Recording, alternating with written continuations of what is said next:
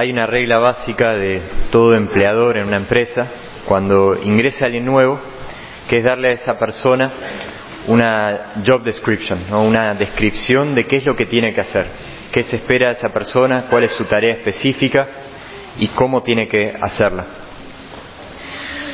Esto es lo que hace Jesús en este Evangelio. Jesús convoca a sus discípulos y les explica qué es lo que tienen que hacer y cómo tienen que hacerlo.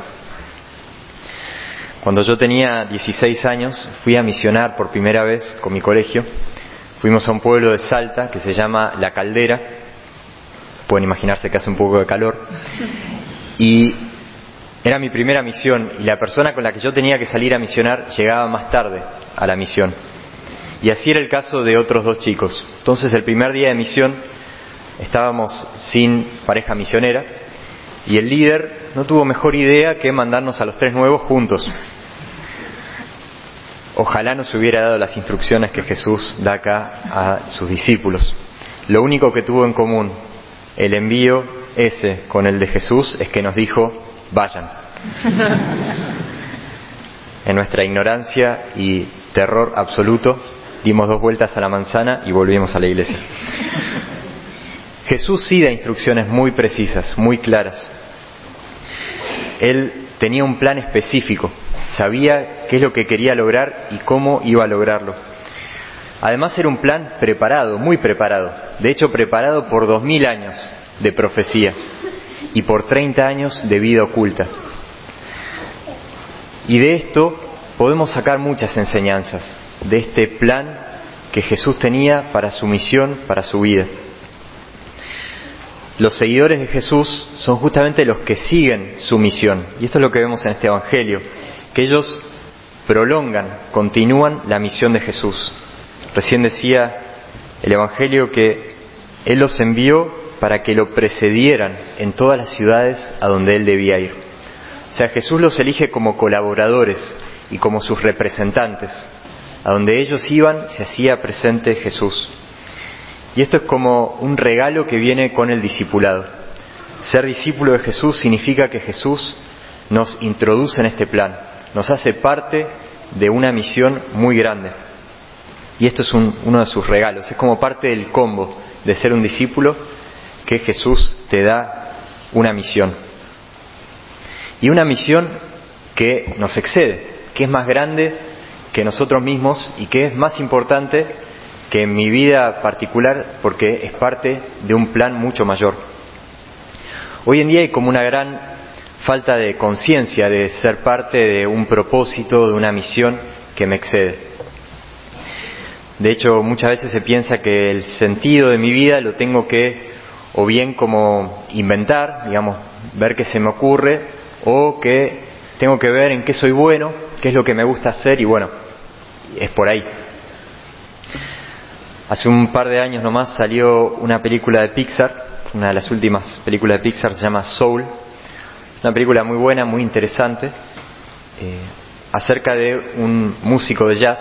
La película además tiene muy buena música, que es un poco difícil de explicar, pero este, el alma de este hombre viaja al mundo de las almas antes de nacer, como que las almas existen de antes, y él tiene que ayudar a un alma a encontrar su sentido de vivir, el sentido de la vida para poder ir a la tierra y nacer y tener una vida. Así que la película habla mucho acerca del tema del sentido de la vida. Y un poco lo que transmite es que no es que las personas tengan un propósito para vivir, sino que las personas tienen que encontrar qué es lo que les gusta y vivir el momento. Esa es un poco la conclusión de la película. La película es buenísima, pero ese mensaje es muy distinto al que da Jesús acá. Jesús nos dice que sí hay un propósito individual, personal para cada uno de nosotros, que no necesito inventarlo, que no necesito depender de simplemente qué es lo que me gusta, sino que hay algo que me precede, que de hecho no son mis talentos o mis gustos los que le dan sentido a mi vida, sino que es el propósito, la misión de mi vida el que le da sentido a mis talentos, el que le da sentido a las cosas que me gustan y a las cosas que puedo hacer. Yo no puedo decirme a mí mismo para qué fui creado. porque yo no me creé. Yo tengo que preguntarle a mi Creador y que Él me diga para qué me pensó, cuál es el lugar que Él planeó para mí. Y hay una gran libertad en saber que sos parte de un plan y de una misión que te excede. Una gran libertad también en saber que esto ya fue preparado, que no tenés que inventarlo o, descubrir algo muy intrincado, sino que realmente tenés un Padre que pensó una misión concreta para vos. En definitiva, que no se trata de mí, que yo no soy el centro, sino que soy parte, soy un eslabón en una cadena. No significa esto que uno tenga que tener total o que tengamos total y absoluta claridad y certeza de cuál es mi misión específica ahora, porque también es un camino, es un proceso de descubrimiento, uno va encontrando cuál es esa misión. Pero sí que desde que tengo fe y desde que creo en Jesús y que experimento el amor de Dios, ya puedo tener la certeza de que yo tengo una misión. Podré tener más claridad o menos de cuál es, pero yo tengo una misión que me pertenece. Y este Evangelio que acabamos de escuchar nos presenta como cinco beneficios o cinco ventajas de tener un propósito en la vida, de tener una misión. Vamos a verlas brevemente. La primera es que tener un, propósito y una conciencia de misión le da un sentido y significado a toda tu vida, o sea, a cada momento de tu vida, a cada día y a las cosas buenas y a las cosas malas. Jesús le dice al principio, vayan, yo los envío como ovejas en medio de lobos. Y parecería que es un poco desalentador enviar con, esa, con esas palabras, pero en el fondo lo que está implicando es que cuando uno tiene una misión clara, un propósito claro, es capaz de soportar cualquier cosa, es capaz de soportar la adversidad, porque uno sabe hacia dónde va. En cambio, cuando uno no tiene un propósito claro, no tiene una meta, toda la vida se vuelve insoportable. El segundo beneficio es que tener un propósito simplifica tu vida. La hace más simple porque te permite reconocer qué es lo esencial. Jesús le dice a los discípulos, no lleven dinero, ni alforja, ni calzado. Como que nos vuelve más esenciales. Me enseña de que, aunque hay muchas cosas buenas, no todo lo bueno es para mí. Y por eso no estoy obligado a hacer todo lo bueno, no estoy obligado a comprometerme en cualquier proyecto bueno, sino que Dios tiene un proyecto para mí. Y e, eso es lo que tengo que hacer. Y eso se vuelve más simple, es más fácil captar qué es lo esencial. Tercer beneficio es que enfoca y unifica tu vida. Jesús le dice a los discípulos, no se detengan a saludar a nadie por el camino, o sea, no, no pierdan tiempo, vayan a lo que tienen que hacer. Y esto le da como mucha fuerza a, a tu vida y a tu tiempo. Es como pasa con la luz. La luz cuando está dispersa no tiene mucha fuerza, puede iluminar, pero no tiene tanto poder. La luz del sol, por ejemplo, hoy no tuvo mucho poder y por eso hizo frío. Pero si uno toma una lupa y concentra y enfoca esa, luz, es capaz de prender fuego unas hojas o un papel. Y si uno concentra la luz muchísimo, muchísimo más, como pasa en el rayo láser, eso es capaz incluso de cortar el acero. Así pasa con una vida enfocada, una vida que sabe hacia dónde va y para qué está es muy poderosa, es muy potente. Cuarto beneficio que te da tener conciencia de misión es que te da motivación y energía para la vida. Es como una fuente de pasión y de gozo. Te empodera. Jesús le dice a los discípulos, yo les he dado poder para caminar sobre serpientes y escorpiones y para vencer todas las fuerzas del enemigo. Y también los discípulos cuando vuelven, dice que volvieron llenos de gozo dijeron, Señor, hasta los demonios se nos someten en tu nombre. Habían encontrado una fuente de pasión muy grande. Y qué bueno es cuando conocemos una persona realmente apasionada. Y sobre todo una persona apasionada por las cosas de Dios. Una persona que sabe hacia dónde va y que eso se hace muy contagioso y tiene mucho arrastre. Qué distinto es cuando vivimos nuestras tareas y responsabilidades como un deber simplemente, como un tengo que hacer esto cada día, que como un medio o un paso en una cadena hacia un propósito más grande, como algo que me lleva a cumplir una misión. Eso le da mucho más sentido y por eso me permite hacer las cosas con mucha más pasión. Por último, tener esta conciencia de misión te prepara para la eternidad. Jesús le dice al final, alégrense más bien de que sus nombres estén escritos en el cielo.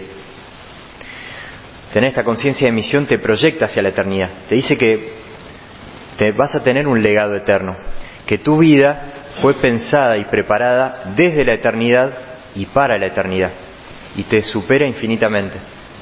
Y eso es algo muy, muy grande. Estamos en esta vida para cumplir un papel, un rol en un plan universal. Alguien que tuvo experiencia de esto, de descubrir esto, fue el cardenal Newman. Cuando él tenía 32 años, él era profesor en la Universidad de Oxford, pero por distintos temas políticos de la universidad se empezó a quedar sin trabajo. Lo empezaron a dejar sin alumnos y bueno, se quedó un poco sin mucho que hacer. Y entonces decidió hacer un viaje de varios meses con un amigo por el Mediterráneo. Se fueron en barco varios meses como quien no tiene mucho más que hacer. Y hacia el final de ese viaje, él se separó de su amigo y fue solo a recorrer Sicilia.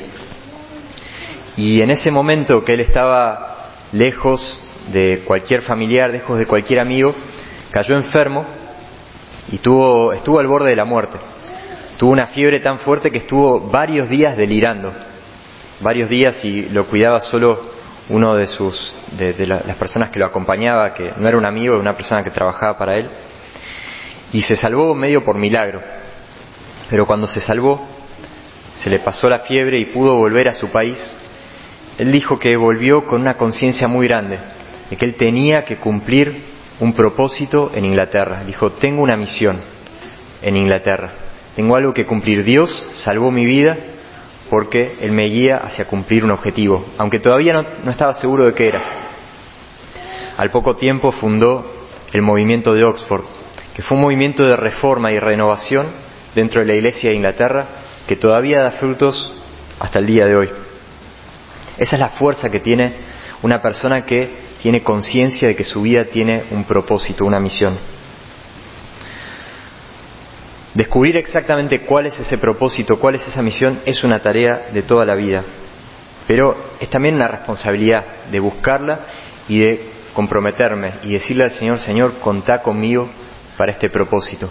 Y a medida que voy ganando esta conciencia, voy disfrutando de estos cinco beneficios. Algo que ayuda mucho a, a descubrir cuál es mi misión y también a crecer en esta conciencia de misión es tener algún tipo de servicio, voluntariado o apostolado concreto. Por eso si ya tenés algún tipo de servicio o voluntariado, te propongo que en esta semana puedas volver a esta conciencia de misión, a cuál es el sentido de eso, que eso se enmarca en el rol que Dios tiene pensado para tu vida. La gloria de Dios es que nuestra vida dé mucho fruto. Y eso es parte de ese plan.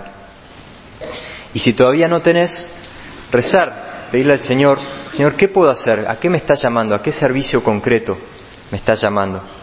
Porque aunque uno tiene sus otras tareas, su estudio o familia, hacer un servicio concreto, ser parte de un proyecto de servicio, especialmente si está vinculado con la fe, con el reino de Dios, nos da esa conciencia sobrenatural. Termino con un texto del cardenal Newman que escribió un tiempo después de haber vuelto y haber experimentado esta conciencia de misión y que termina con una oración. Dios me ha creado para hacerle algún servicio definido.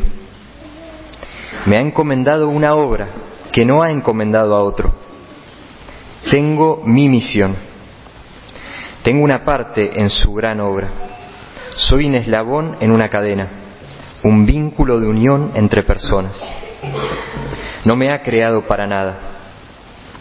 Haré el bien, haré mi obra, seré un ángel de paz, un predicador de la verdad en mi propio lugar.